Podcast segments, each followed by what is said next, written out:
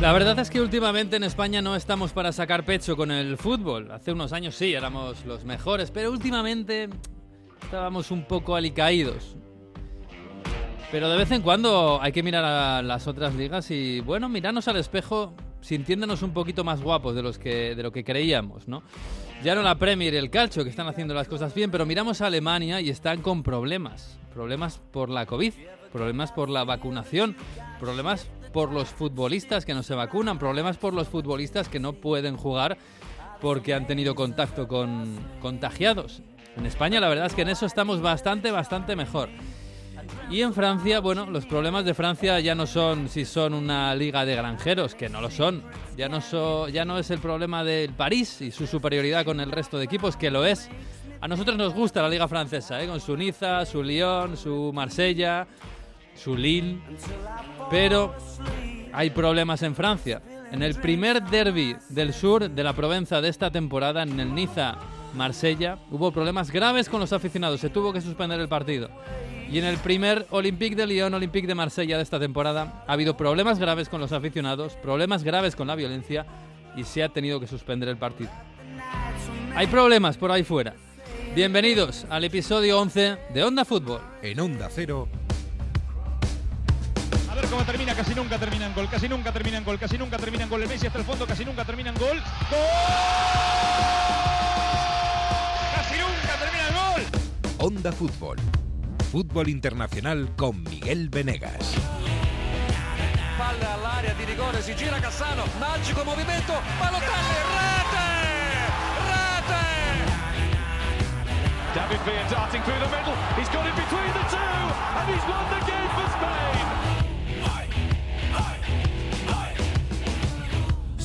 Bueno, pues para una semana, para este lunes 22 de noviembre no está mal. Tenemos la agenda hasta arriba de cosas de qué hablar para este fin de semana que ha pasado y para esta semana porque tenemos otra vez Champions. Hola Jesús López, muy buenas. Hola, ¿qué tal? ¿Cómo estamos? Mm, bien, ¿qué tal por ahí? Bueno, tenemos que hablar de Premier, ¿eh? Pues bueno, hay unas cuantas cosas. ¿eh? Ah, me voy y ya echáis a Solskjaer, ¿pero qué es esto? O sea, tres años Eras ahí. tú, ¿eh? Eras tú el... Era yo. Sí, sí. Madre mía. Bueno, ahora me contarás, ¿eh? ¿Quién se hace cargo del, del, del, redil? Hola. Muchos. Muchos hay. Bueno, sí, claro, no tienen, no tenían plan B hace un mes, pues ahora igual tampoco. Hola, Mario Gago, muy buenas. ¿Qué tal, maledetto Miguel Venegas de vacaciones? maledetto. Vaya jaleo estar a 25.000 partidos, ¿eh? Como haces tú todos los días. Ah, ya, ya. la cabeza el sábado que no sabía ni dónde estaba. Sí, es que el ritmo del Radio Estadio de Edu pues es, otro ritmo, es, complicado. Pero bueno, bien, ¿no? En, partidos que la guerra. Sí, eso es verdad. En Italia todo tranquilo, ¿no? La verdad es que yo creo que no vamos a hablar casi ni de Italia, ¿no? Porque no hay... Con todo lo que hay en los demás... No, no. Pocos partidos interesantes, ¿no? Solo un Lazio Juve y un Inter Napoli que no lo pasamos. Joder, Napoli yo me lo pasé con Mourinho. Ay, es verdad, es verdad. Me tienes que contar lo del Inter Napoli. Uf, uf, qué bonito partido y qué bonita ha quedado la, Serie A, ¿eh? gracias a este fin de semana. Se ha comprimido todo. Sí. sí, muy bien, muy bien. No he visto casi nada este fin de semana porque he estado desconectado, pero me he enterado casi de todo. Me he enterado casi de todo. Así que, bueno, vamos a hablar pues de muchas ya cosas. nos lo cuentas entonces. bueno, hay que contárselo a los oyentes que se tienen que enterar de todo lo que ha pasado. Y lo último que ha pasado este fin de semana es, eh, es en Francia. Así que, bueno, tenemos que llamar a, Manu para que nos explique este esperpento que se vivió ayer en el, en el Olympique de, Lyon, Olympique de Marsella. Hola Manu, ¿qué tal? Muy buenas. Hola, ¿qué tal? Bonjour a todos en esta triste y gris mañana en la ciudad de la vergüenza futbolística, aquí en Francia, en Lyon. Ay, ay, ay, madre mía. Esto, yo, claro, algunos... Eh, algunos pensaban que esto solo pasaba en el sur, en, Marsella, que bueno, que, es una afición muy, muy complicada y tal. Pero, a ver, eh, hay un problema bastante grave en Francia con, los ultras, ¿no? En general. Sí, sí, sí, muy grave y además que no hay visos de ser atajado. Mm. Eh, por varios motivos, eh, porque aquí hablamos de ciudades más pequeñas en las que, digamos, la masa social del club tiene mucho más peso y luego aparte está el hecho de que hay muchos clubes en los que, por ejemplo, el presidente es un empleado del club, es decir, ni es el dueño, como en algunos casos en España, ni ha sido elegido por los socios, como en otros casos, sino que son empleados eh, puestos ahí por el dueño, con lo cual tienen otras prioridades y en muchas ocasiones eh, no pasan por hacer limpieza ¿eh? Mm. en lo que se refiere a este tipo de, seguidores. Claro, es que es, es- es- es un marrón, evidentemente. Ponerse ahí a, a enfrentarse a una gente que además son violentos y están muy organizados es complicado. Eh, eh, bueno, vamos a ver. eh, eh, lo que pasó ayer. Un pequeño resumen de lo que pasó ayer en ese Lyon-Marsella que nos quedamos sin él. Eh, hubo una agresión a un futbolista que es Payet, que, que además, claro, a Payet precisamente fue a quien, a quien le intentaron pegar. No sé si le, le llegaron a pegar en Niza también. En Niza creo que le dieron en la espalda y, Sí. y todo pasó porque se dio la vuelta, agarró la botella y la lanzó de vuelta a las Mm, gradas. Y verdad, entonces ya, verdad. bueno, pasó aquel infierno con, con invasión de campo. Ayer es todo mm, diferente, ¿no? No voy a decir ni mejor ni peor porque ambas son, son horribles. Eh, yo creo que era más o menos el minuto 3 de juego. eh, ha salido hoy la estadística, fíjate, no llevaban ni dos minutos de juego real, 1.40, cuando Payet va a sacar un córner Mm. y le dan un botellazo en la cabeza, en la zona del, del oído izquierdo. Se cae al suelo, está unos minutos ahí, tienen que atenderle, llegan a sacar una, una camilla. Finalmente sale por su propio pie, pero ¿qué pasa? Que todos abandonan el, terreno de juego. El árbitro, los jugadores del Marsella los primeros, los jugadores del Olympique y de, de Lyon después. Hay un momento ahí de incertidumbre porque no se sabe qué va a pasar. Se informa de que el árbitro está hablando con, con la prefectura, que es algo así como el prefecto es como el equivalente al delegado del gobierno, con delegados de la liga para ver qué decisión se toma. Vemos cómo salen policías al campo, se colocan con estos escudos antidisturbios en, en la zona de córner, sacan unas redes supletorias y sale el speaker y anuncia de primeras que el partido se va a retomar, porque la persona que lanzó la botella ha sido detenida, ha sido llevada a comisaría, sigue eh, este lunes por la mañana todavía ahí, y que entonces se va a retomar, pero que si ocurre otro incidente, eh, entonces ya sí se suspende definitivamente. Salen a, a calentar los jugadores del Olympique de Lyon, los del Marsella no salen, y entre todo esto, que ya es bastante esperpéntico, pues empieza a ser aún peor. La Liga de Fútbol saca su propio comunicado diciendo que ellos no tienen nada que ver en la decisión de retomarlo, que lamentan el hecho de que se haya decidido retomar el partido. La prefectura dice que ellos tampoco tienen nada que ver. Y a todo esto, los jugadores del Olympique de Marsella, que siguen negándose a, salir, nos informan de que piden al árbitro de que, que vaya a ver el estado de Payet, porque había dicho el club que así se retomaba el partido sería sin Payet, que está en estado de shock. No sale nadie, los jugadores del Olympique de Lyon regresan y cuando ya han pasado una hora y 45 minutos desde que se suspendió el partido, vuelve a hablar el speaker con unas gradas ya prácticamente vacías porque la gente se había ido yendo, los primeros eh, grupos de familias, lógicamente, para decir que el partido se, se suspende totalmente. Esperpento, pero es que el esperpento continúa, porque empiezan a hablar todos. eh, yo creo que es muy rápidamente de, de menos a más. Pablo Longoria, el, el presidente del Marsella, que bueno, estuvo muy digno, habló de la situación de, de Payet y dijo sobre todo que deberíamos empezar a hacernos preguntas porque no es normal que, que el espectáculo no esté en el terreno de juego. Habló también el árbitro en televisión, que es algo que no es muy habitual y desvió todas las preguntas para decir siempre lo mismo, que es, su decisión era siempre el eh, parar el partido. Y luego habló, habló Olas, Jean-Michel Olas, el presidente del Olympique de Lyon, dueño del club, que además es muy conocido por defender al club eh, en todas las circunstancias. Se quejó de la agresividad de los jugadores del Olympique de Marsella cuando les dijo el árbitro que se iba a retomar el partido. Eh, él decía que se podía retomar porque la persona ha sido detenida. Y entonces ya es cuando esto ya eh, acaba yéndose aún más de, madre, por así decirlo, porque luego da una entrevista en, en que es la radio deportiva por excelencia, donde acusa directamente al árbitro de mentir y de decir que el árbitro había dicho eh, en esa reunión que hubo con representantes de los clubes, de la liga, etcétera, etcétera, que el partido se iba a retomar y que es ahí donde los jugadores del Olympique de Marsella eh, se pusieron violentos, eh, reaccionaron con agresividad y dijeron que no, que no salían. Entonces se le acusó a él de mentir y decir que es muy grave, decir que el árbitro ha cambiado su decisión por lo que dicen unos jugadores. Y bueno, pues eso ya fue eh, todo un espectáculo. Puf, madre mía. En fin, eh, terrible, ¿eh? La verdad es que cuando hay algún pro- problema de violencia en el fútbol, lo, que lo peor que puede pasar es que haya división y que haya enfrentamientos en, en decisiones que deberían de ser unánimes.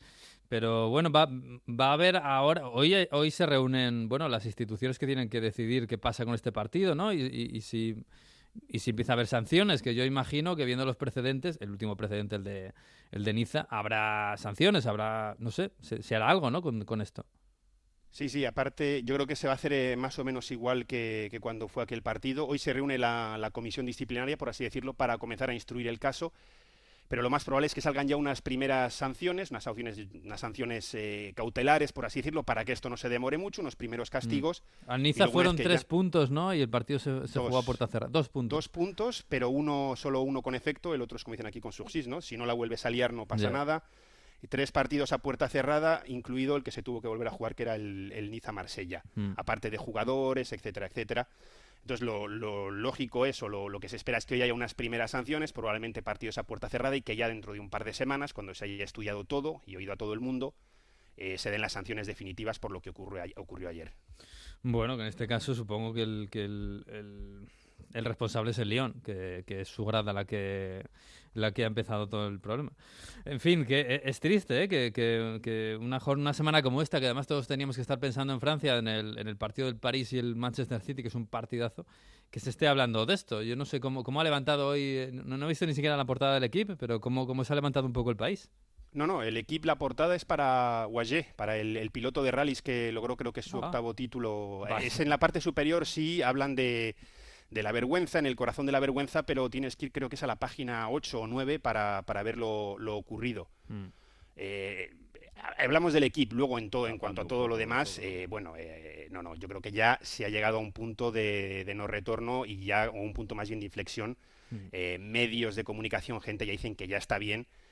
Un poco por eso que has dicho tú, porque es que al final lo de la Liga de los Granjeros es que nos lo estamos ganando y de sobremanera. Mm. Sí, bastantes problemas tenemos en todas las ligas, ¿eh? porque todas las ligas ahora mismo hay problemas, casi la que menos igual la Premier, pero en todas las ligas hay algún problema, como para añadir más. Y si hemos estado además, es que lo decíamos con el Niza Marsella, que joder, la primera vez que os dejan, a- que, que le dejan a los aficionados ir al, al estadio con lo que estábamos deseando todos por Dios y que se tenga que suspender el partido por, por algo que hace un aficionado en la grada, es que es tremendo, es que es terrible. Hay una cosa pasado. que decía. Hay una cosa, Miguel, que, que decía cuando contaba esto ayer Manu en, en Radio Estadio con Gonzalo o con Edu, y es que es verdad que pasa esto, yo creo, en, en España, en Italia y toda Europa hubiese mirado al sur de Europa como diciendo, bueno, ya la están liando, que, que, Sí. que mal organizadores, y yo creo que con Francia en general, bueno, con el sur de Francia sí que hay que se señala, pero como que no voy a decir que es más permisivo, ¿no? Pero no sé, como que no pasa tanto escándalo como si hubiese pasado en España o en Italia. Tengo yo esa sensación y, y- y yo creo que, que la tenemos un poco todos, ¿no? Los que vivimos en, en España y en Italia, en Portugal. Sí, es un Yo la poco- comparto, esa idea. ¿eh? Es un poco, Manu, lo que hablábamos del, del Marsella, ¿no? Que parece que la impresión fuera de Francia es que los problemas de violencia están en el, en el Marsella solo, porque es, la ciudad es, es muy compleja, eh, muchas veces señala la- se señala la inmigración, es una ciudad diferente al, quizás al resto de- del, país, y se piensa que solo está allí en, el, el Olympique de Marsella, y es una cuestión que es, que, es en, que toda la liga, desde Lille en el más norte hasta hubo problemas en el Brest, creo que hace poco, bastante graves. O sea, ha habido en todos lados. En Niza, Niza no es una ciudad, vamos, no, no es ni una ciudad eh, ni, ni conflictiva ni obrera, ¿eh? para nada. Y hay problemas en todos lados. O sea, es una cuestión de país. Sí, sí, no, cinco partidos creo que son esta temporada los que se han tenido que suspender. Cinco eh, partidos. Es Cinco que partidos. En la, en la jornada. Dos de ellos del todo.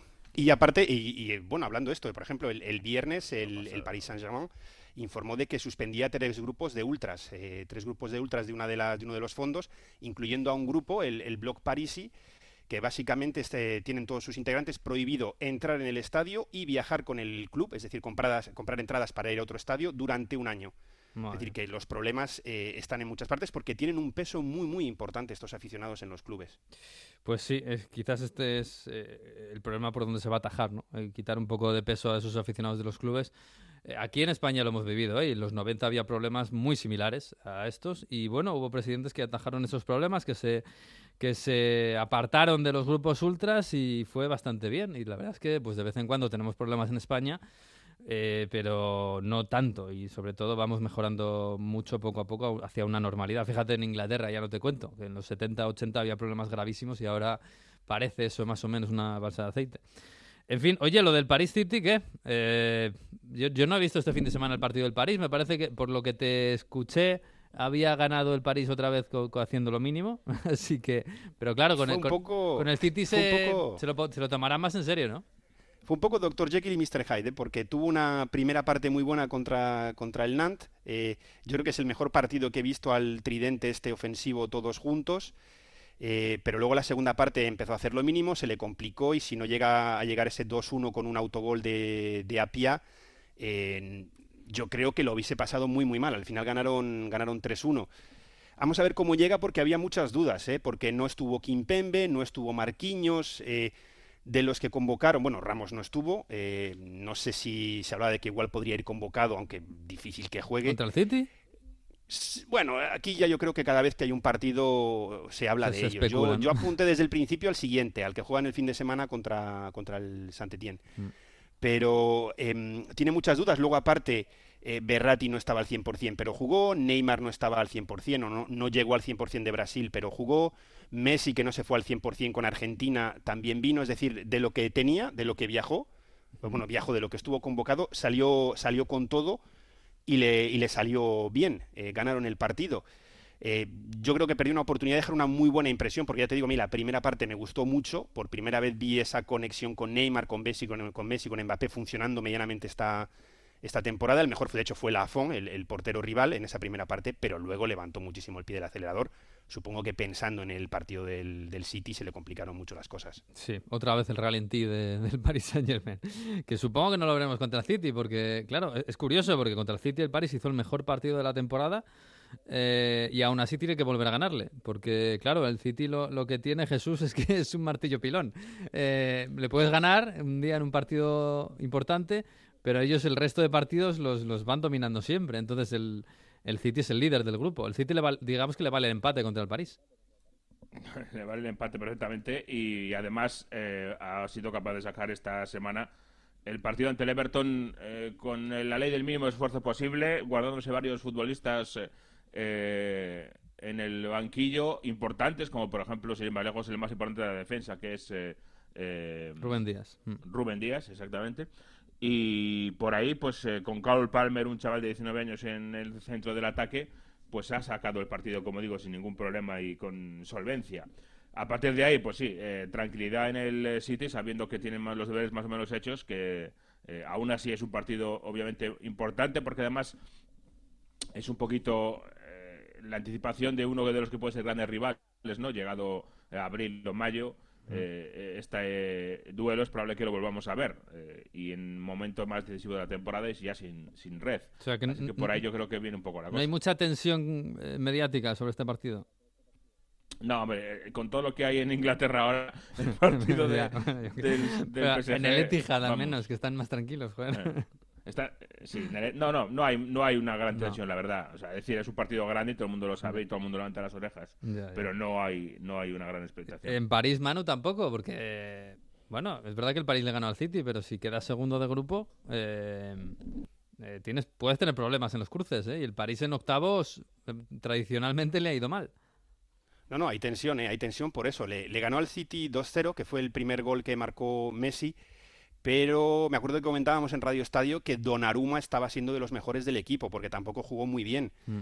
Y aquí pues se puede llegar en caso de perder incluso a tener que jugárselo todo, incluso con opciones de quedarse fuera en la última jornada.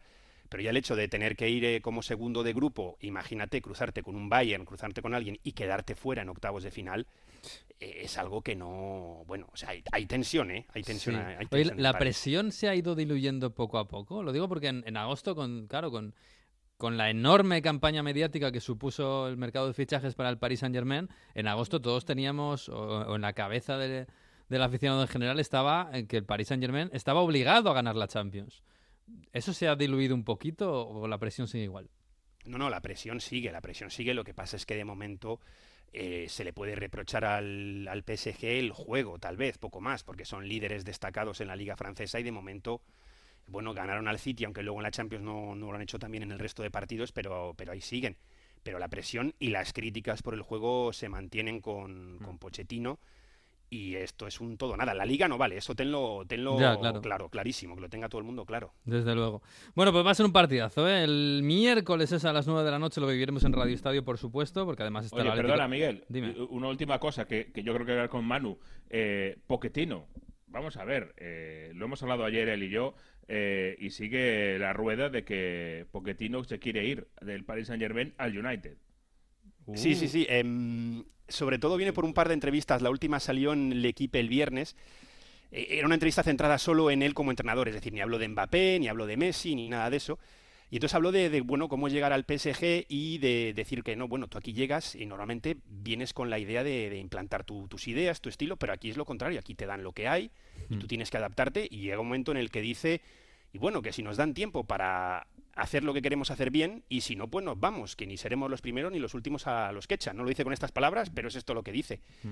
Y entonces eh, lo, que, lo que se dice aquí es que las ganas que tienes de, de acabar con, con su relación con el PSG, de acabar, dejar de hacer ya de bombero, no solo de entrenador, sino todos los problemas que hay, todo el, todo el tema mediático, para poder irse libre y fichar por el Manchester United, que es algo que le encantaría porque le encanta la Premier y porque lo considera un club mucho más serio y en el que se vive para el fútbol.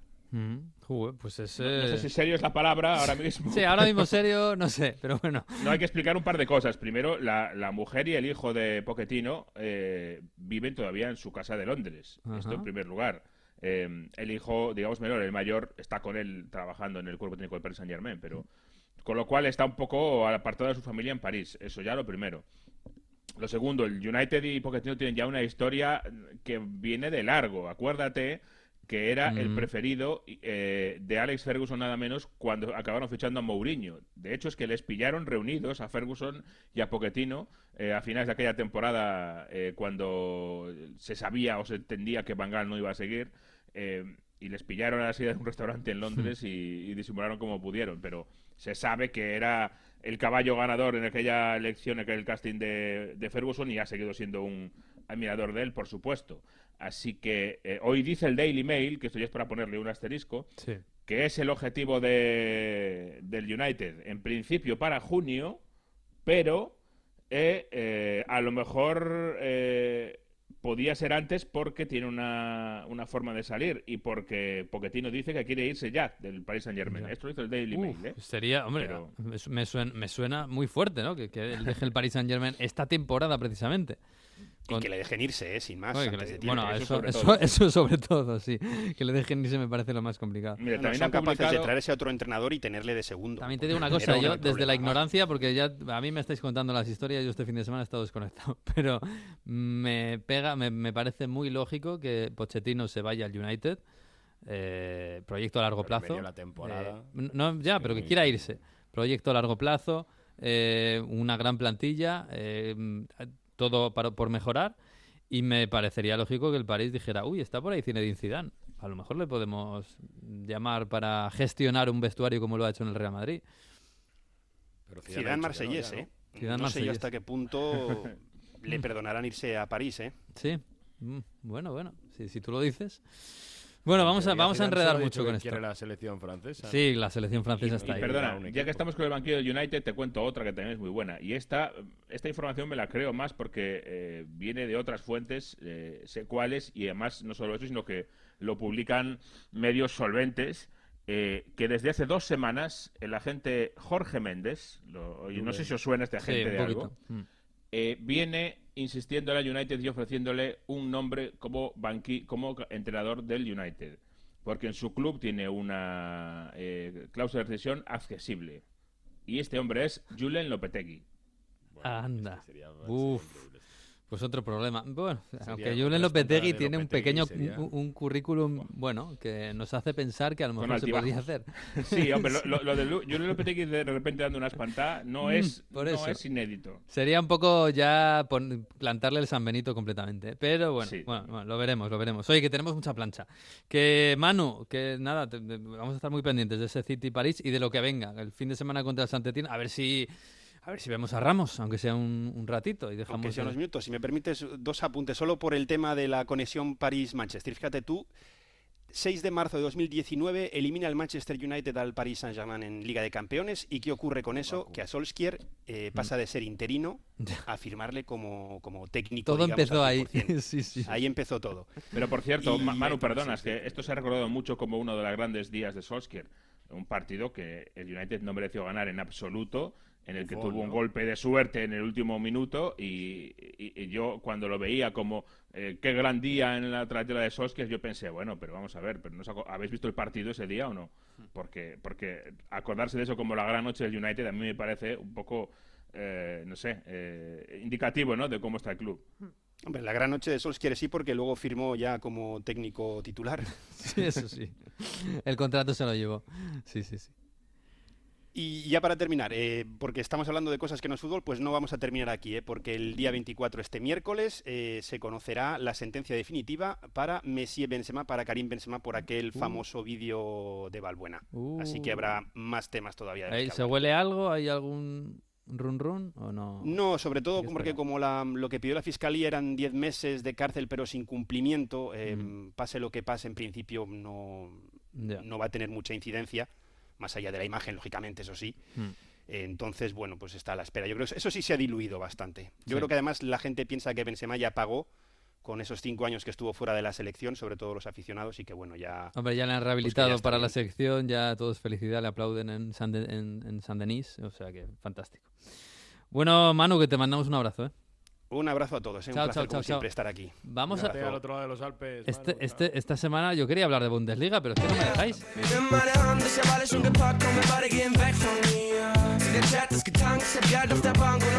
Porque sí, nos reprochan últimamente algunos oyentes que no estamos haciendo mucho caso a la Bundesliga, porque claro, nos, no, no nos come la actualidad del resto de ligas y hay mucha actualidad en Alemania. Y además yo quería saludar a un amigo que se llama Daniel Martínez, el creador y, y director de fútbol alemán. Hola Daniel Martínez, muy buenas. Hola, hola, ¿cómo están? Bien, bien, me encantado de saludarte. Eh, des- en 2012-2013 hablábamos todas las semanas en este programa, ¿te acuerdas? Eh, eso es cierto. Sí. Y fue uh, que la mejor o de las mejores temporadas históricas del fútbol alemán, si, si no lo olvidamos. Estuvimos acompañándola semana a semana, Ujú. eh, viendo cómo eh, en cada momento no solamente crecía el fútbol alemán, sino que eh, nos acercamos a ese punto cúspide que fue la final en Champions en Wembley de, entre el Dortmund y el eh, Bayern Múnich, Ujú. eh, Heinkes y, y, Y- y Klopp. nuestro amigo Jürgen Klopp, eh, al que usted dijo que le gustaba tanto y me imagino que le gusta todavía porque es el, el rock and roll del fútbol. Sí, hombre, yo creo que desde entonces le ha ido bien, ¿eh? Eh, Jesús le ha ido bien, ¿no? A Klopp en Liverpool desde, desde aquella final. Algo he oído, algo he oído. ¿Quién, quién, cómo se dice? ¿Cómo se llama? Jürgen Klopp. Ah, sí. Bueno, eh, Daniel, eh, aprovechamos que además habéis sacado, en fútbol alemán, habéis sacado una app muy chula, muy chula, muy chula, eh, que se encuentra ahí, Fútbol Alemán, en, en el Play Store de todos los móviles. Y ahí eh, yo me la he bajado este fin de semana y la verdad es que está muy bien porque te, informa de toda la actualidad, de todo lo que, el pozo de los partidos del después. Y, claro, además es que este es un momento de, mucha actualidad en el fútbol alemán, porque lo que estáis viviendo allí, yo creo que no se está haciendo demasiado caso en España para lo que se está montando allí. Pero hay, un, hay una polémica tremenda alrededor del COVID, de las vacunas, del fútbol alemán en general y del Bayern en particular, tremenda. Eh, eh, que, que yo no sé si esto va, a- va a afectar o ya está afectando al equipo incluso. Bueno, eh, primero de todo, muchas gracias por mencionar la app. Estamos muy contentos con, con poder ofrecerle a través de una app, la app de fútbol alemán que se consigue en, en todas las tiendas, eh, tanto de Apple como de Google. Eh, fútbol alemán, basta decirlo. Mm. Poder eh, seguir in- informando a, a- los aficionados y a los interesados en el fútbol internacional sobre lo que pasa en este fútbol.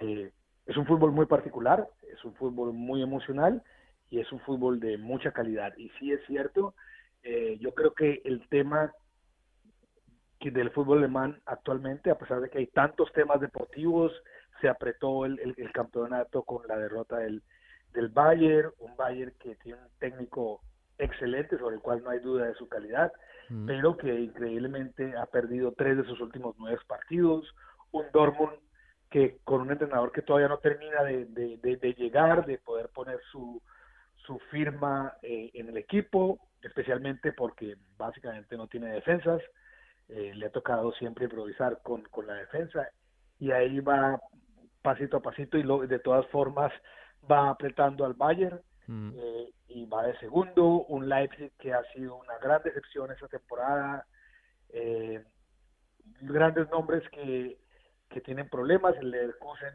que históricamente sigue ahí de tercero, cuarto, eh, siempre muy cerca a los, a los grandes, pero a pesar de todos esos temas deportivos, el gran tema de las últimas dos semanas ya Mm. es el COVID y cómo se está viviendo el COVID en, en el fútbol alemán y qué efectos está teniendo en el fútbol alemán. A propósito, ayer con el equipo editorial de, de la app decidimos hacer una, una sala de, de en Twitter que luego eh, colgamos en, en, la app para poder contextualizar un poco a, a, los aficionados y a los interesados sobre lo que está pasando en Alemania con ese tema del COVID en el fútbol. Eh, Daniel, es verdad que dices que llevan dos semanas eh, muy fuertes, bueno, sobre todo yo creo que desde el positivo de Sule, justo antes de ir a, la selección alemana, pero esto incluso viene de antes, porque hace un mes creo que fue, en una entrevista a Kimmich, eh, bueno, uno de los capitanes de Bayern y de la selección alemana, le, preguntaron por la, por la vacuna y dijo que él no se había vacunado y que, bueno, que no era porque fuera antivacunas ni recelara, pero que no estaba del todo convencido, se lo estaba pensando. Y bueno, aquello llegó a, ser una polémica tan grande que llegó Angela Merkel a, la, a la, a la, canciller, eh, a la canciller alemana. Bueno, empezó, empezó la verdad un poco antes. Eh, esa fue la primera consecuencia. Esa entrevista, eh, esa entrevista de, de Kimmich eh, fue una entrevista en la que él salió a dar declaraciones sobre su estado de la vacunación que no son voluntarias. Esto hay que decirlo como es. Básicamente es porque se supo, se conoció, trascendió entre los, nosotros los periodistas que Kimmich no estaba vacunado eh, en el Bayern hay cinco jugadores que se han rehusado a recibir la vacuna. Y el caso de Kimmich es quizás especial y es el más eh, llamativo, no solamente por, por su estatura deportiva y por su liderazgo dentro del equipo y dentro de la selección alemana, sino también porque él junto a eh, su compañero en el Bayern, el León Goretzka, creó desde el primer desde el primer lockdown una fundación que se llama Wicked Corona, o sea, démosle una patada a Corona, que en últimas fue creada para poder apoyar a toda la gente que estaba teniendo problemas eh, por la crisis de la pandemia. Eh, ellos eh, siempre se han manifestado hacia afuera públicamente en favor de la vacuna, han hecho llamados a la gente a que eh, se ajusten las medidas sanitarias, han hecho eh, llamados también a que por favor eh, la gente se vacune, han recogido fondos para distribuir entre aquellas medianos y pequeños empresarios que han sufrido por por por esta situación y han tenido problemas económicos, han donado incluso una cantidad significante de dinero a UNICEF mm. para apoyar el, el, sistema de vacunación a los pequeños o a las familias del de, con niños eh, internacionalmente en problemas en, países donde donde donde hay menos cobertura con la vacunación.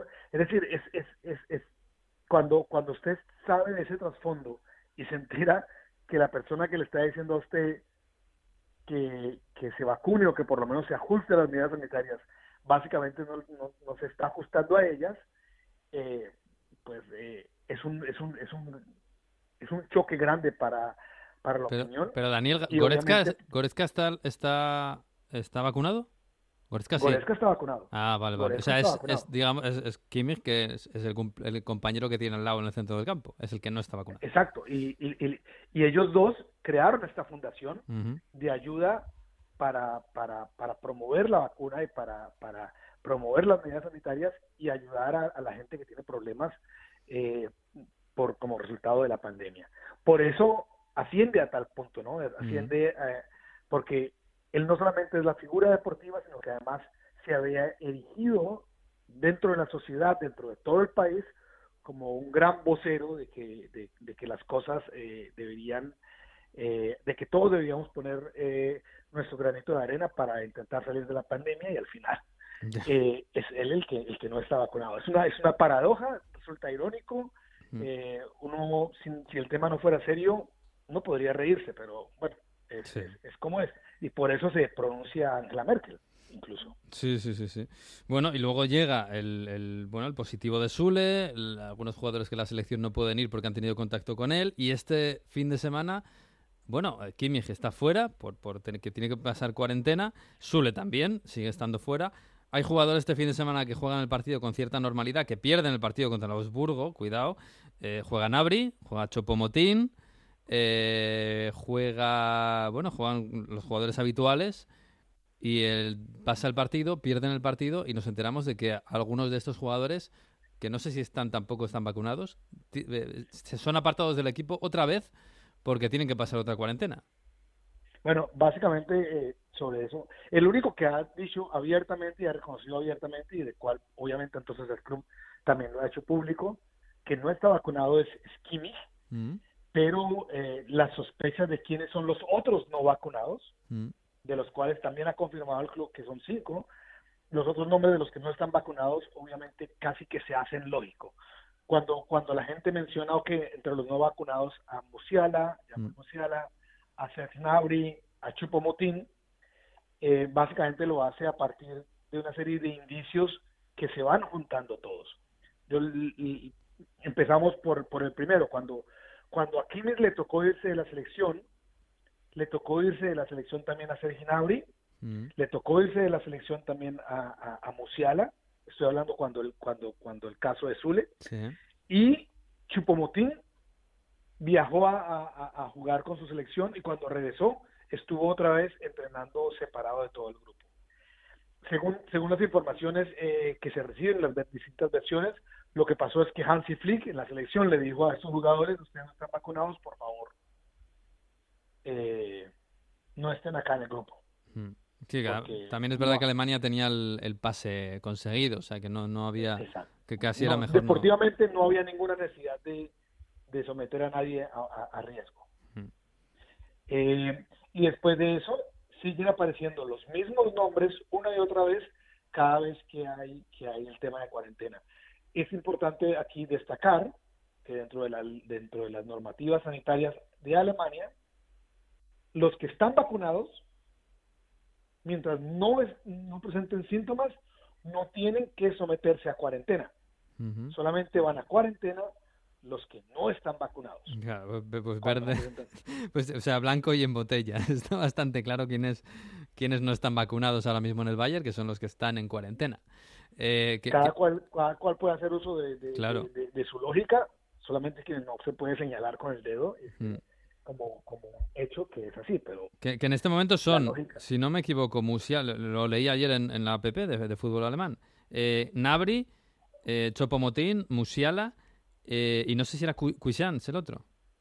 es. Sí, Sí. efectivamente. Y estos jugadores ahora, que, que por cierto, eh, en Alemania al parecer es, es legal, no sé si, en España creo que no sería, pero no les pagan el sueldo, el Bayern no está, no está, no está obligado a pagarles el sueldo. Eh, Sí, y, y- y- y eso y eso tiene que ver, eso es, es- eso es así, el- pero no solamente para el Bayern, aplica para todos para los. Mm, empleadores.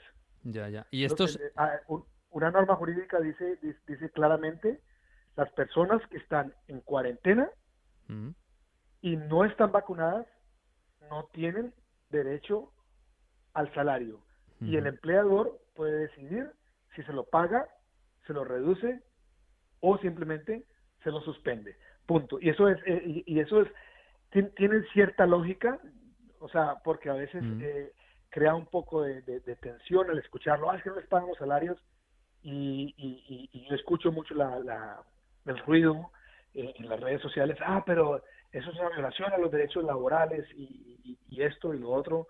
Eh, ya, tiene, tiene cierta lógica, esté uno de acuerdo o no, tiene la, Mm. la- la misma lógica que cuando usted eh, estrella su auto manejando ebrio. Ya.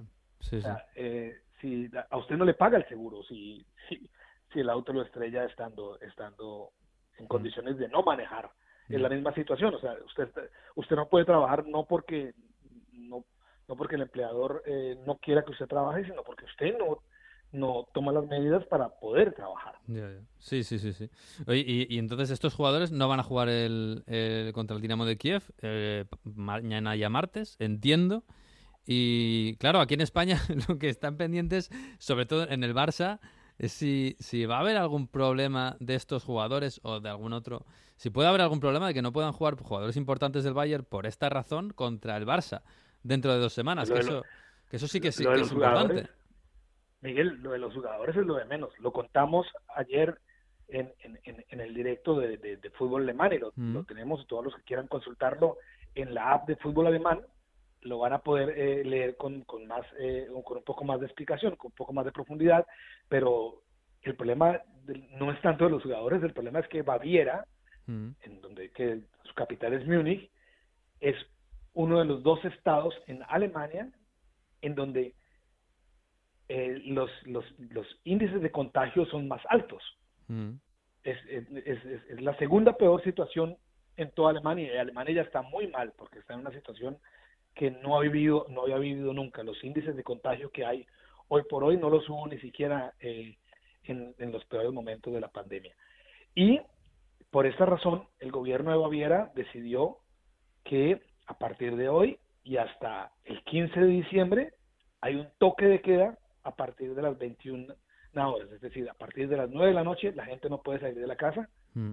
se, se suspenden obviamente entonces todos los, los, los espectáculos y actividades fuera de casa Mm. que había, las actividades públicas que había, se suspenden. Y el Bayern Y- Barça es a las 9 de la noche. Exactamente, entonces ahí eh, se, se está discutiendo todavía qué va a pasar, Mm. pero hay distintas opciones que se barajan. Una es que la UEFA traslade eh, el horario y lo permita jugar un poco más temprano, a las Ujú. seis y media, por ejemplo, de la noche. Lo, veo, lo horario veo muy complicado eso, ¿eh? que la UEFA cambie. Exacto. O lo otro es que es que entra el público al estadio y al, y al medio tiempo se va a casita porque no pueden estar porque no pueden estar en el segundo tiempo. El, el, el aforo de todas formas del estadio de la Alianza Arena ya se redujo a solamente 19 mil personas, también como fruto de las medidas eh, sanitarias. Es decir, es, es, es en ese momento un, un enredo. Yo veo a la clase política eh, en Baviera Mm. Eh, con pocos argumentos para hacer una excepción a esas medidas Claro. en el caso del, del fútbol alemán, especialmente teniendo en cuenta que en el Bayern se repiten una y otra vez las, las, Hmm. las, las infecciones.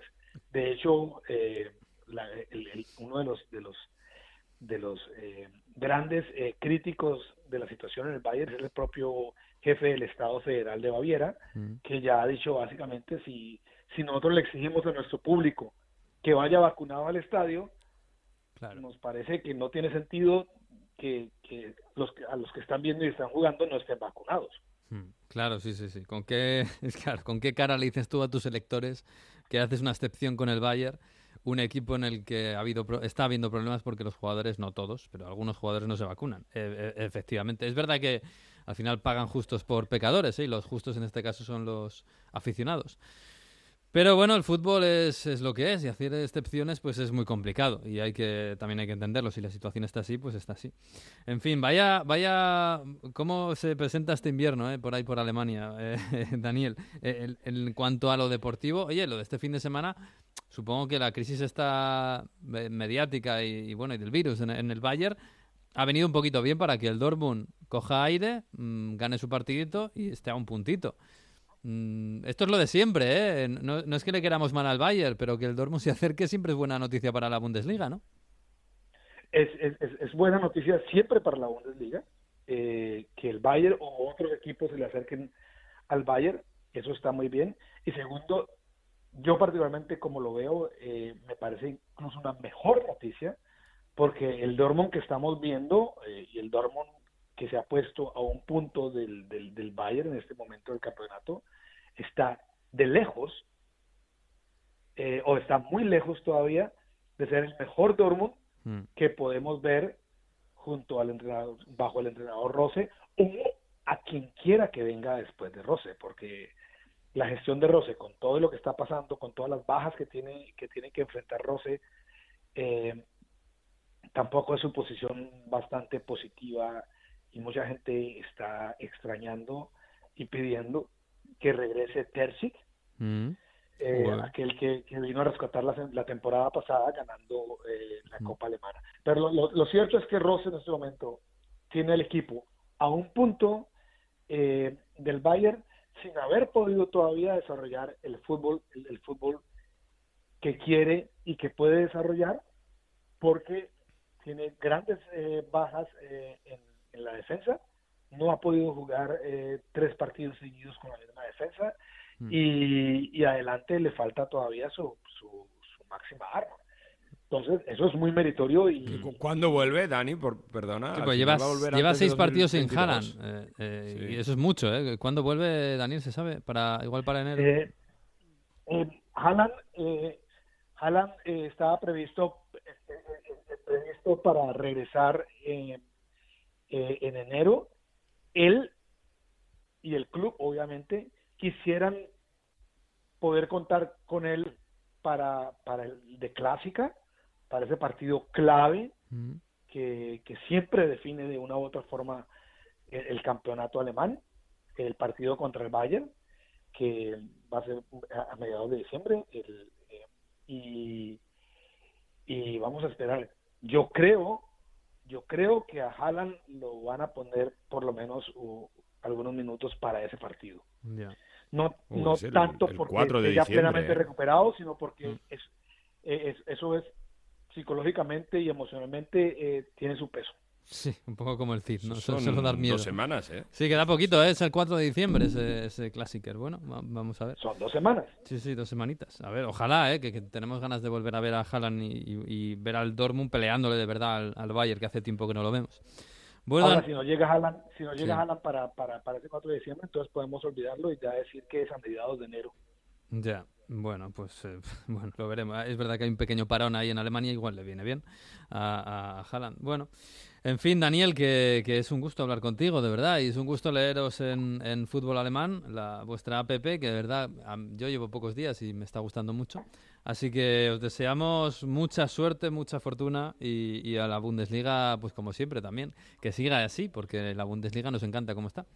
Así que un abrazo, Bueno, ¿eh? Miguel, usted sabe que aquí, aquí estamos siempre. Y muchas gracias y a todos que no olviden, ahí está la app. Un abrazo. Chao, cuídense. Chao, chao, chao, chao. Bueno, vamos a hablar un poco de Inglaterra.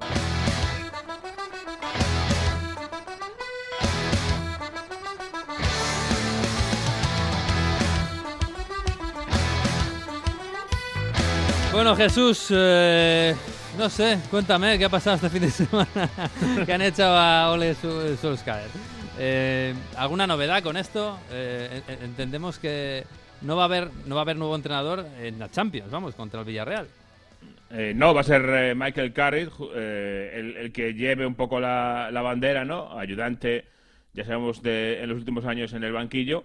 Y yo creo que vamos a repasar un poco todo lo que pasó el fin de semana porque ha sido tremendo con esto. ¿Ta- Eh, ta- ¿Tan malo fue lo de Watford? O- uh, o- o- peor, peor, peor. Bueno, la, la primera parte es mm, increíble. O sea, ¿Sí? yo no, no he visto al United jugar tan Bueno, falló incluso un penalti más el Watford, que podía haber sido más. dos veces, además. Dos veces, porque lo repitieron y lo volvieron, lo volvió a parar de Gea dos veces. O sea que... Eh, o sea que Pero mal, peor mal. que la primera parte, o sea, yo creo que fue el final de la segunda. Es decir, eh, se pone 2-0 en la primera parte de Watford muy rápido y de hecho estábamos en, en la tele en Dazón comentándolo y, y yo dije, bueno, este partido no va como los anteriores porque enfrente no está ni el City ni, eh, ni el Liverpool, está el Watford. Si llega hasta el City o el Liverpool, teníamos otra vez otro 0-3, otro 0-4, o en este caso 4-3 o 4-0 4 o 3-0 encima. Que el Watford estaba peleando por no entrar en descenso, ¿eh? eh, y sigue peleando por no estar en descenso, sí, sí. Y además todavía no había ganado Ranier en casa. Eh, después, en la segunda parte hace un par de cambios eh, y el equipo la verdad es que mejora, mete a Van de Beek por, por dentro, eh, por dentro del campo, y me refiero por dentro en el centro del campo. Bueno, ya por dentro del campo es una noticia, ¿eh? Sí, es una noticia bastante importante y sobre todo es noticia teniendo en cuenta que, que sigue con su McTominay Fred, o seguía. Eh, y fíjate, en la primera parte había estado bastante desaparecido Jadon Sancho y en la segunda sí que apareció y metió buenos centros y hizo buenas cosas. Eh, pero poco a poco eh, se puso 2-1, parecía que podía intentar empatar al menos el partido, pero se siguió desangrando el equipo, muchos errores atrás, muchas desatenciones, expulsado Harry Maguire después de un error defensivo y a partir de ahí pues se abrió se abrieron las compuertas del infierno para el equipo y fue la verdad es que también los últimos 20 minutos fueron otra vez muy lamentables fue eh, de, de- de torneo de la galleta poco menos aquello eh, era muy muy muy muy muy muy muy malo y así acabó el partido 4-1 Peor y que lo del Liverpool. la imagen sí eh, el resultado no es, no es más No, doloroso. claro, porque, porque, el- no está Salah delante. Claro, pero la imagen contra el Watford fue muy, muy lastimosa, la verdad, eh, increíble. Y entonces eh, pasa después del partido algo interesante que está había mucho aficionado del United en, en la zona visitante. después del partido van los jugadores allí, hay pitos, aparece Solskjaer, le pitan muchísimo y, y Bruno Fernández se medio encaró o se medio enfrentó a los aficionados diciéndoles que no, que les miraran a los jugadores, señalándose a los jugadores en vez de a- a- al entrenador, eh, lo cual, bueno, al final se lo llevaron de allí para que no hubiera más problemas. Eh, eso fue el domingo, ya más o menos eh, fuimos viendo que esto ya, esta vez sí era el final del camino. Eh, y el lunes por la mañana le, le despiden. Se hace oficial la despedida. Se estuvo varias veces en Carrington para despedirse de todo el mundo.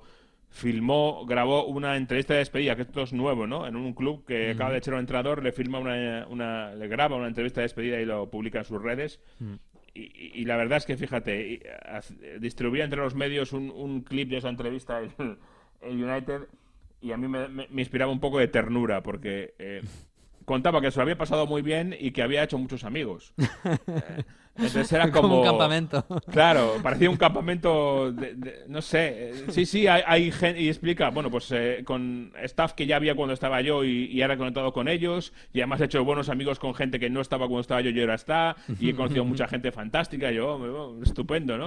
Pero era, es un poco cómico, la verdad, eh, y- pero es verdad que es significativo de que es el hombre que todo el mundo querría que fuera un Claro. gran entrenador, y no lo ha sido. El, Eh, el hombre de la casa de toda la vida que todo el mundo Sí. quiere y que, bueno, pues mira, no, ha- no ha resultado ser un buen entrenador y ya está. Le deseamos suerte y, y- y ya está. Y, que- y qué mala suerte, ¿no?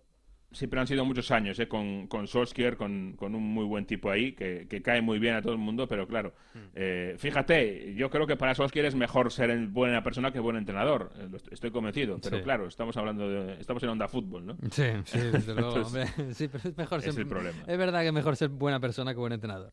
Pero, pero sí, no, no ha cuajado, evidentemente, pues no ha cuajado. No sé si ahora vivirá otra nueva aventura o se volverá a Noruega, donde había empezado su, su andadura como entrenador. O, Llegó bueno, cedido por el molde, acuérdate. Sí, sí, tuvieron que luego pagar la cláusula o algo así. Sí, sí, sí. En fin, em, bueno, de- y a ver qué proyecto llega, porque claro, yo no sé si el United quiere un entrenador o un proyecto. Je- Hola. Jesús, Jesús. Hola, hola. ¿Quiere un ent- ¿Me oyes? Ahora sí, perdón, Ah. se había co- cortado esto. Que eso que digo que no sé si quieren un entrenador o un proyecto, el United, porque llevamos sin proyecto casi desde, no sé. Lo quieren todo, ¿no? Por querer, pero otra cosa es que lo, que lo pongan en, Mm. en práctica. A ver, eh, eh, el comunicado es un poco confuso porque dice que van a poner un entrenador eh, interino ahora, luego un caretaker que se llama, o sea, un provisional hasta final de temporada y luego ya a final de temporada ya veremos. Entonces, eh, ya un poco están estaban dibujando un... Eso para convencer un a camino. algún entrenador no es fácil, no es una buena carta de presentación. Decirle, oye, ¿quieres venir de caretaker hasta junio? No, Sí, no sé sí. yo. Eh, claro, ese es el problema. Eh, al final, yo no sé si es que tienen algo pensado ya o visto o hablado para el verano, si es que creen que en verano va a haber muchos más entrenadores, más eh, nombres más apetitosos disponibles que de lo que hay ahora, que es algo que es probable que sea cierto. Sí. Eh, pero, no sé, se ha atado mucho las manos el, el United con ese comunicado ya diciendo que, que lo que traigan ahora va a ser una cosa provisional hasta finales de año. Es verdad que también que Ole llegó así y al final se quedó, Mm. pero no sé si acabo de, de verlo. Y hay un entrenador que a lo mejor podrían haber pensado en él y que ya no está disponible, que es eh, Steven Gerrard, por cierto. Sí. Ha debutado Steven Gerrard, que no nos olvidemos este fin de semana, Y con en victoria. Aston Villa, con victoria en la Premier League. Ha debutado. Por cierto, una pequeña adivinanza. Eh, ¿Sabes eh, hasta qué año tiene contrato Steven Gerrard? ¿Hasta qué año? Pues ni idea. Sí. ¿Sabes hasta qué año tiene contrato Jürgen Klopp? El mismo. A ver si va a ser el mismo, a ver si van a ser los dos hasta 2024. Ah. Por esas casualidades de la vida. Ah, puede ser, puede ser. ¿Y qué tal, qué tal el, el Vila? ¿Se, se ve algo de, de Gerard? Bueno, es muy, muy pronto todavía. Es muy pronto, Acaban de echar a, a- a Dean Smith y, y es muy pronto. Por cierto, otra noticia. Eh, Dean Smith, que era hasta hace 15 días el entrenador de- del Aston Villa, ahora es el entrenador del Norwich. Sí, sí, sí. O sea, ha cambiado, ha es saltado de, win-win. de es- tres es- de vagón. vamos, te echan, te pagan y te te- y al día siguiente te contratan en otro lado y te pagan, claro. Exacto. Fantástico. El Norwich que llevaba, creo, muchos años con, con Daniel Farke, eh, Sí. lo subió, le descendió, lo volvió a subir y ahora se han decidido ya a, a- a cambiar algo en el Norwich porque es verdad que el Norwich tiene toda la pinta, o hasta ahora tiene toda la pinta de ser exactamente el mismo equipo de hace dos años, de volver a, a ser colista y, y descender eh, en marzo. Hmm. Vamos a ver si lo consigo. De momento, eh, lo que ha conseguido el Norwich es que ya no es colista, y esto es una noticia, porque el colista es Chan, chan, chan, chan. el Newcastle. es el nuevo colista de la Premier League. O Yo sé que, no ha fin, perdido este fin de semana. Anda. Ya, ya, sí, sí. Anda, anda, anda, anda. Bueno, va a ser bonito, ¿eh? Como va a ser muy bonita la Premier este año, de arriba a abajo. Yo creo que va a ser muy, muy, muy bonita y muy emocionante. Que, por cierto, arriba, eh, eh, no sé si del Leicester 0 Chelsea 3 tenemos alguna conclusión. Sigue Lukaku fuera. O sea que... Y aún sin Lukaku, eh, ha vuelto a lo de Havertz arriba, ¿no? Que era lo del año pasado y, y le ha ido bien. La verdad es que el Leicester yo esperaba más de ellos, pero es que el Chelsea es, eh, cuando se pone estupendo, es un equipo, en fin, eh, eh, una absoluta roca. Eh, es Rudiger hecho equipo. El, el Chelsea es complicadísimo eh, hincarle el diente a este, a este equipo y lo va a ser en todo lo que queda de temporada. Me, me Sí. Sí, son sí. buenas noticias para el City y para Liverpool sobre todo, porque van a tener que, que picar mucha piedra. ¿eh? Sí, sí, además porque bueno, el City está a tres puntos, pero el Liverpool está a cuatro. eh, y eso que ha ganado, ha goleado 4-0 al Arsenal. Eh, ¿Esto qué? ¿El, el- el Liverpool está volviendo? ¿O- ¿Otro bajón en dientes de sierra del Arsenal o, o cómo? Hombre, yo creo que el Arsenal eh, no hay que ser tampoco tan exigentes, es decir, pues eh, está haciendo una, una buena progresión con chavales muy jóvenes, por cierto, ah, si te fijas en la alineación del Arsenal de hace dos años para aquí, poco se reconoce, sinceramente, eh, y tiene un equipo que tiene que crecer mucho. Fíjate, eh, alineación del Arsenal, Ramsdale, Tomiyasu, Ben White, Gabriel Magallanes, Nuno Tavares, Tomás Partey, Lokonga, Smith Rowe, Saka, Lacazette y Aubameyang. Estos dos son los únicos que nos suenan del Arsenal de hace dos años. Si, si le dicen a un aficionado del Arsenal esta alineación, eh, diría, ¿cómo? Perdón. Es decir, que al final hay que tomárselo como, como un equipo que está en construcción y es así. Y está en un momento positivo, está cerca del top 4 que hace eh, dos meses no lo parecía, pero no es suficiente para Liverpool. El, Liverpool es mucho Liverpool todavía para este Arsenal y se ha notado, se ha visto claramente en el partido. Sí, sí, desde luego. Hombre, todos teníamos claro que la gran mm, racha del Arsenal había sido en un momento en el que en el que tocaba un buen calendario. Igual que empezó con un calendario horrible y le fue fatal, pues eh, ahora tenía que tener un buen calendario y le, y le iba bien. Vamos a ver si el Liverpool progresa y es capaz de, de, de- de seguir la estela del Chelsea, que sin Lukaku mira dónde está. Y, del Y City- vaya, por cierto, vaya enganchón de. Arteta y Klopp, ¿eh? ¿Ah, sí? Uh, estaba Arteta que se subía por las paredes y menos mal que le- les agarraron y no jugada mayores. que tampoco... Sí, no, fue por algo que diría, porque lo explicó después Klopp, en una jugada eh, de un salto de Sadio Mané en el que saca el brazo y pide una tarjeta para, para Sadio Mané. Y luego Klopp dijo que estaba harto de que todos los rivales buscasen siempre las cosquillas al mismo, a Mané. Y entonces, pues algo debió decirles y se volvió loco Arteta. Pero eh, las imágenes es que se, se quería ir a por él con todos. eh, Mikel Arteta durante 20 segundos estuvo absolutamente fuera de sí hasta que ya se tranquilizó. Pero, uh, uh, Oh, tremendo, ¿eh? tranquilo que es Arteta, es un tío ahí ¿Verdad? pues, Por eso elegante. llama más atención, sí, sí. sí. sí, pues Klopp, que- que se le va a veces la olla, pero, pero Arteta, madre mía. Bueno, bueno, pues sí está bonita Y la Premier. ¿eh? Además, después del partido dijo, no dijo nada, ¿no? Porque dijo, bueno, son lances del juego. Yo esperaba que dijese, que dijese también algo más, porque como se enfrentaron, o sea que, bueno, para Arteta fue normal, dijo. Normal. Bueno, bueno, bueno, pues será normal. Oye, para Arteta. Pues bien. Bueno, pues nada, oye, tenemos que hablar de. Si queréis hablar de Italia, tenemos que darnos prisa, ¿eh?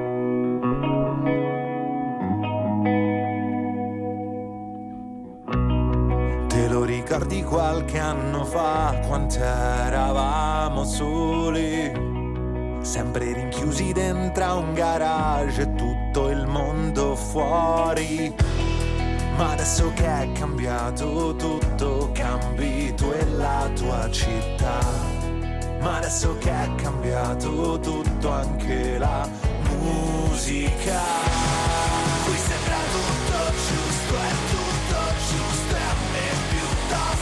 Mario, tú dirás. ¿Qué es esto? Recomendación muy fuerte para todos los oyentes de Onda Fútbol. Hay que escuchar a Giancane, que es esto, y hay que ver la serie en Netflix Estrapare, Lungo y Bordi. ¿Cómo? Cortar por la línea de puntos. Seri- seriaza de animación de Zero Calcare, con ¿Ah, esta banda sonora de cantante romano Giancane. Y con, eh, bueno, las historias de Zero Calcare es eh, con acento romano, hay que verlo en italiano. Y está muy guapo. Son capítulos cortos de 15-20 minutos. Hay que verlo porque está muy, muy guapo. O sea, animación italiana, ¿cómo dices que se llama? Estrapar el y bordi, En, en español. cortar por la línea de puntos. Ah. Cortar por la línea de puntos.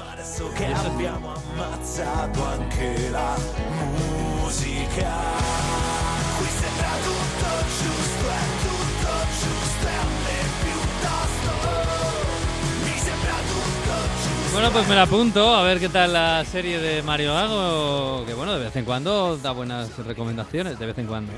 Pero bueno, vamos. Además, Giancane además es colega del programa, ¿eh? que Sí, en, un, sí. en un festival estoy hablando con él. y bueno, bueno, grande, grande romano y grande romanista. Estará contento por la victoria de la Roma contra el lleno de Sechenko ayer. Hombre, el lleno de Sechenko que ay, tiene que arrancar, ¿eh? No, no, no ha arrancado.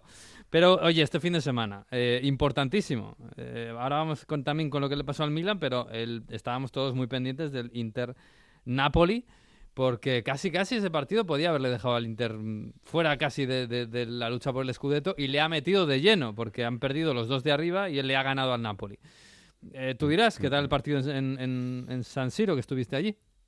Fue, fue una pasada porque tuvo ritmos altísimos, porque desde el principio ya hubo un gol de Zielinski, un buen gol desde larga distancia. Eso obligó a que el Inter se pusiera un poco las pilas y que encontrase un empate con Sananoglu de penalti, que hemos hablado en este programa, los problemas que tenía el Inter para, para los penaltis, ¿no? ¿Os acordáis que falló en el derby Lautaro, Di Marco? Bueno, Sananoglu es el tirador ya oficial del Inter, a cuan- parece, parece así. Hubo una mano de, de Koulibaly a tiro desde fuera y luego llegaron ese gran gol de Perisic después de un córner y el gran gol de Lautaro Martínez. No ha anotado Mar- Lautaro Martínez desde el 2 de octubre, es decir, uno de tus delanteros estrella, un mes y medio sin, sin anotar, encima después de la renovación, bueno, no necesitaba mucho Lautaro y de hecho en la celebración, si lo veis, se lleva la mano al corazón como pidiendo perdón, como diciendo, bueno, eh, perdonad por fallar el penalti el derby y por estar tanto tiempo sin marcar. Y, y lo dice después, porque yo estoy aquí con una familia, así que declaración de amor de Lautaro que marca después de una jugada de Joaquín Correa que es extraordinaria. Se hace todo el campo, estuvo fantástico Joaquín Correa en esa acción y luego los últimos minutos, pues lo de todas las veces del Inter, ya, ya te lo sabes, porque se echan para atrás en los últimos minutos y asedio del Napoli, golazo de Mertens y eh, dos ocasiones que falla el Napoli, que vamos, eh, lo de Golui, lo decíamos en Radio Estéreo, se queda corto, porque en una en el área pequeña Mario Rui no se sabe cómo la saca Handanovic y en la última acción del partido, que dieron 8 de añadido por, una- por, por todo lo que pasó de los... Ahora cuento cómo está Osimhen y demás, pero en la última acción del partido, eh, con todo a favor, prácticamente puerta vacía, la tira arriba Mertens, un milagro. Se salvó el Inter al final del empate de un milagro. Pero bueno, a cuatro puntos de los líderes de Napo y Milan, jornada redonda para Inzaghi, que gana su primer gran partido. No, había ganado todavía ningún enfrentamiento directo contra los de arriba y sobre todo de, de personalidad, de intensidad y de que, bueno, este Inter al final de una manera u otra sabe sacar los partidos, aunque eso sí, sufriendo mucho. Y te cuento lo de Osimen. Operación, en, eh, va a tener que someterse a operación en el pómulo porque tiene una múltiple fractura en el pómulo. Se ha incluso descompuesto la órbita donde se sitúa el ojo, o sea que salía Osimen. ¿Que se ha descompuesto? sí, que- porque salía Osimen que ni veía, o sea, se ha movido donde se apoya eh, la órbita del ojo. O sea que él salía con el ojo eh, que parecía, bueno, estuvo más de tres minutos tirado en el suelo, tuvo un golpetazo con Skriniar, fue a rematar el balón y remató a Skriniar. Y bueno, tuvimos ahí momento de, de bastante shock porque parecía una cosa muy, muy grave. Mm. Pasado la noche en el hospital. Va a estar un mes fuera, por tanto, el Napoli, además de que, eh, bueno, de esta derrota se lleva que Osimhen no va a estar en los dos próximos meses. Mm. Porque un mes fuera y luego la Copa de África, su delantero clave, verdad. su delantero que le ha llevado a estar arriba y destacar los partidos, dos meses fuera. Así que bueno, eh, Spalletti, en este sentido, lo que contaba después del partido, bueno, lo importante es la salud de Osimen, y decía Spalletti que el Napoli perdió este encuentro porque le ha faltado coraggio. Mira, escúchale.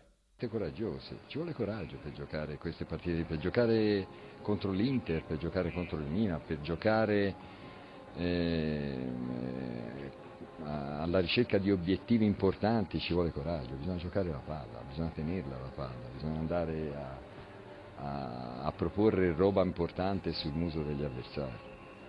Gracias. O sea que le ha faltado valentía. Eh, también te digo una cosa, al Inter le, Sí. le falta valentía. La primera parte, sí. Sí, sí, sí, claro. Pero Sí, que sí, lo, sí, lo lo del siempre. Lo Eh, del Inter, no sé, se la- supongo que ellos también son conscientes de ello, porque si somos todos conscientes de ello, lo, lo que le pasa en las segundas partes es tremendo. Es verdad que Inzaghi dice venía de un parón de selecciones, estaba jugando con mucha gente del parón de selecciones y había la experiencia de que se perdieron muchos puntos en el último minuto. Cuando el Napoli te mete todos adelante, bueno, pues intentó a cerrar el marcador y demás. Y, y es verdad que fueron sobre todo los ocho minutos de alargue, ¿no? Que, que cuando ya estás en el alargue, pues que no quieres perderlo. Pero es verdad, eh, ahí jugó un poco con juego, con, con fuego, y yo creo que también es un poco el Antonio Contismo que todavía no se ha acabado de ir. Pero bueno, se Hmm. Sí, sonríe el, en la el- parte el Antonio. Contismo, el Antonio Contismo cerraba bien el partido y no se sufría tanto. Sin dejar ocasiones. Claro, claro. Eso es verdad, eso es verdad. eso es verdad. Bueno. Pero bueno, que yo Le creo salió que esta, bien, esta mm, victoria Mm. eh, pone más de manifiesto que es el gran favorito para el Scudetto del Inter. Sí, sí, sí, sobre todo porque, porque tiene una plantilla espectacular. Eh, oye, lo del el otro gran partido de- del fin de semana era el, el Lazio Juve. Casi que más por, por, por categoría de los clubes y, y por morbo incluso que por clasificatoriamente. Pero bueno, ganó la Juve eh, y yo no sé si les hace especial ilusión a la Juve ganarle a Sarri con el, con la Lazio. Mucho, mucho. Había en el ambiente ese sarrismo, juego bonito contra el alegrismo del corto muso. Mm. Y no fue corto muso porque fue 0-2, pero sí que fueron dos goles de, de penalti, de Bonucci, por cierto. O sea, decíamos antes el tema penaltis. Bonucci tiró los penaltis, no los tiró Dybala, que mm, estaba lesionado, no, no jugó. Es el primer doblete de Bonucci en su carrera.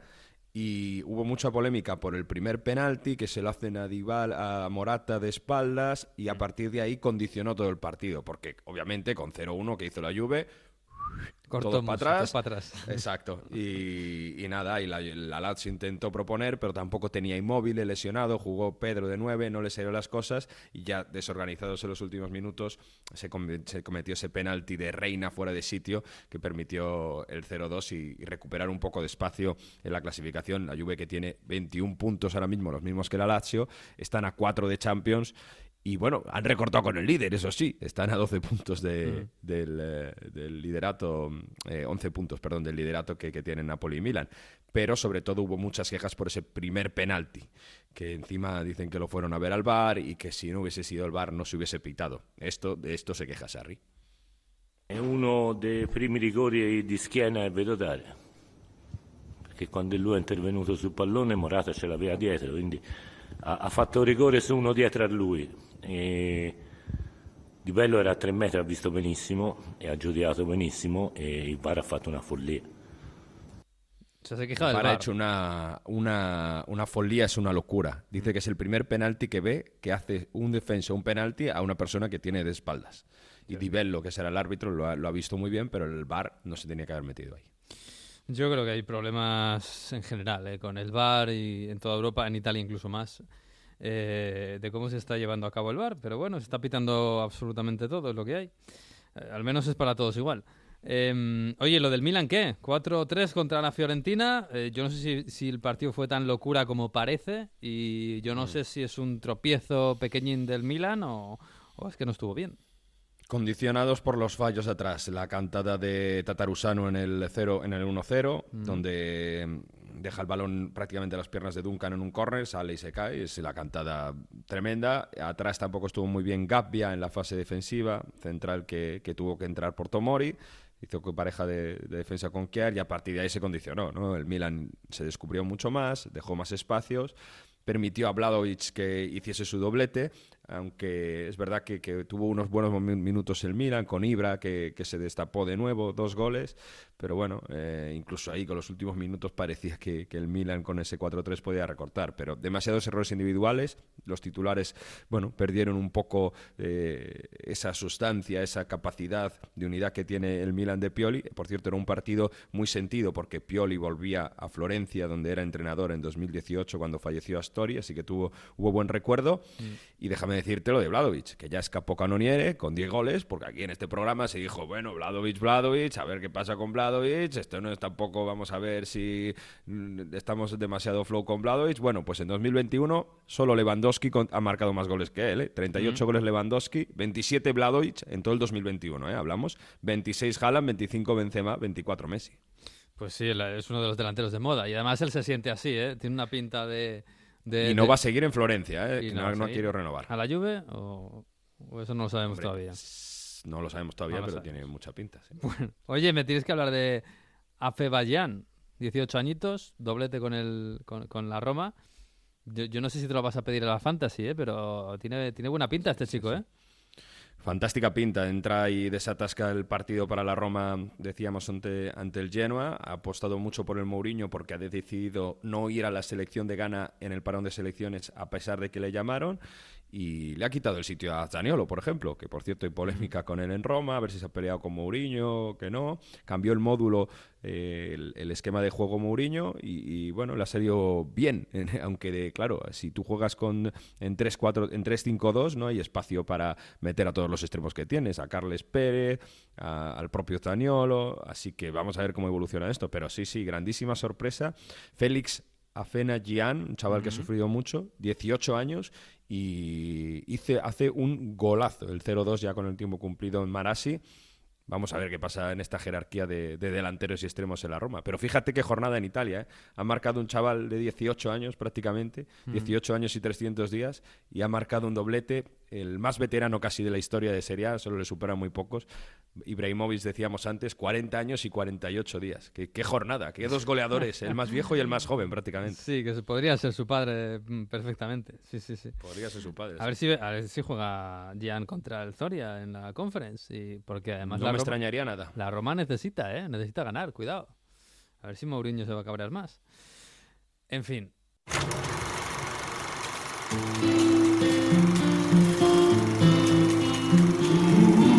Vuelve el profesor Víctor Gómez, que vuelve con el curso de Historia Futbolística 2021-2022. Le echábamos de menos, sí señor, yo también, incluso, incluso de vacaciones le he echado de menos. Así que nos habla de una historia del fútbol. Durante el parón de selecciones tuvimos una serie de noticias referidas al fútbol femenino que deberían avergonzar a clubes y federación. Sanciones por no llevar un logo que es un impuesto y sin ayuda económica, equipos en mínimos, eh, sin reconocimiento, incluso sin equipo médico. Una profesionalización prometida muy ficticia de un fútbol tan necesario como representativo. Pero hubo un tiempo que las cosas no fueron así y las mujeres jugaban en grandes escenarios, fechas señaladas y tuvieron un gran apoyo. Hablamos hoy de un gran grupo de pioneras que no se dejó vencer por los estándares machistas de la época, fueron las Dicker Ladies. Aunque este club no fue el pionero en la historia, sí que rompió unas barreras muy incómodas para la Asociación de Fútbol Inglesa, quienes llegaron incluso a prohibir la participación de las mujeres en el fútbol durante más de medio siglo. El equipo, el Dicker Ladies, se fundó con mujeres que trabajaban en las fábricas de Preston en Inglaterra para eh, suplir a los hombres que estaban luchando en la Primera Guerra Mundial y que crear ese armamento tan necesario. Y su líder era una conocida futbolista llamada Lily Parr. Lo que comenzó como un entrenamiento en los descansos de la Dicker and Company eh, United se convirtió en un proyecto formal en 1917 con el apoyo de Alfred Franklin, administrador de la empresa.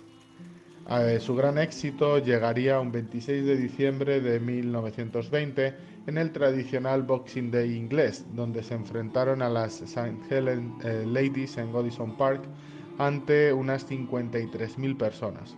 La taquilla reunió 3.115 libras, eh, cifra espectacular en aquella época, pero lo más destacable fue la cantidad de aficionados que se dieron cita en Goodison Park. Nunca se había visto algo similar y esos números tendrán que esperar hasta 2018 en México y 2019 en España para volver a verlos. Y durante 1921 el Dicker Ladies disputó 67 partidos aproximadamente ante 900.000 personas, recaudando una cantidad cercana a las 175.000 libras. El éxito del proyecto las llevó incluso a una gira por los Estados Unidos donde extendieron el fútbol femenino y el legado de ese, de ese equipo. Lily Parr se retiró en 1951 y en 1965 se disolvió el Dirker Ladies con un total de 828 partidos disputados, de los cuales solo perdieron 24, ganando 758 de ellos. La prohibición impuesta por la Asociación Inglesa se extendió a otros países de Europa y algunos clubes eh, de América, llegando esa prohibición hasta 1971. Toca seguir remando, apoyando al fútbol femenino, su profesionalización y los derechos de las futbolistas. Que estas situaciones, como la del las del pasado fin de semana, no se vuelvan a eh, repetir y haya un fútbol digno. Sí, que haya un fútbol digno, sí señor. Mucho fútbol femenino. Y aquí lo apoyamos, ¿eh? Tenemos a Ellas Juegan con el podcast de fútbol femenino con Ana Rodríguez. En fin, muchachos, que, que nada. Me, habéis estresado casi, ¿eh? Me voy un fin de semana y, y, y, y se monta. Pues imagínate nosotros. Ya, ya me imagino. Eh. ha sido Está siendo unas semanas bonitas, bonitas. ¿Cuándo dices que acaba la fase de grupos de Champions? Ah, queda un poquito. Quedan nada. bueno, en realidad queda esta semana y dentro de dos semanas. Tampoco queda casi dos nada. jornadas nada más. Nada, dos jornadas nada más. Y algunos, eh, fíjate que... Se ve la luz, se ve la luz de las vacaciones de Navidad. Uy, la Navidad. Vacaciones de Navidad, eso no, sé lo que es, ¿eh? Ah, vacaciones y Navidad. La luz de Vigo. Las luces de Vigo ya están. Oye, vamos a hablar del Boxing Day en próximas fechas. Pero bueno, ya... A ver, que, porque claro, es que el Boxing Day de Jesús, pues no. Pues vacaciones, pues, pues no. No, Hace años que no tengo yo vacaciones de Navidad. No, claro. Por cierto, queda menos de un año para el Mundial. Ahí, os lo dejo. Oh, o sea que el otoño que viene va a ser muy bonito. Va, a ser, va a ser, raro, ¿eh? ¿Os imagináis acabar? imaginaos a España, la final del Mundial con los turrones, con el árbol de la vida puesto, las luces. No, las de Vigo, que ya damos por hecho, sino todas, todas. Las de Vigo estarán puestas para el inicio del el Mundial. Inicio del mundial. sí, sí. En fin, pues nada, que esta Champions va a ser bonita esta jornada, sobre todo por el City Paris Saint Germain y por los españoles, ¿eh? Porque los españoles nos la estamos jugando, los que más. Así que nada, un abrazo a todos, ¿eh? Adiós. A la, vuelta al trabajo a tope, Miguel. Un abrazo. sí. Pues sí, volvemos, volvemos. Y volveremos la semana que viene, el próximo lunes. Sí, señor. A partir de la una de la tarde, como siempre, estaremos aquí hablando de fútbol internacional y, bueno, y de la vida, de todo lo que nos rodea cuando hablamos de fútbol. Disfruten de la semana, ¿eh? que es una gran semana. E incluso disfruten del frío, que también se puede. Un abrazo y adiós.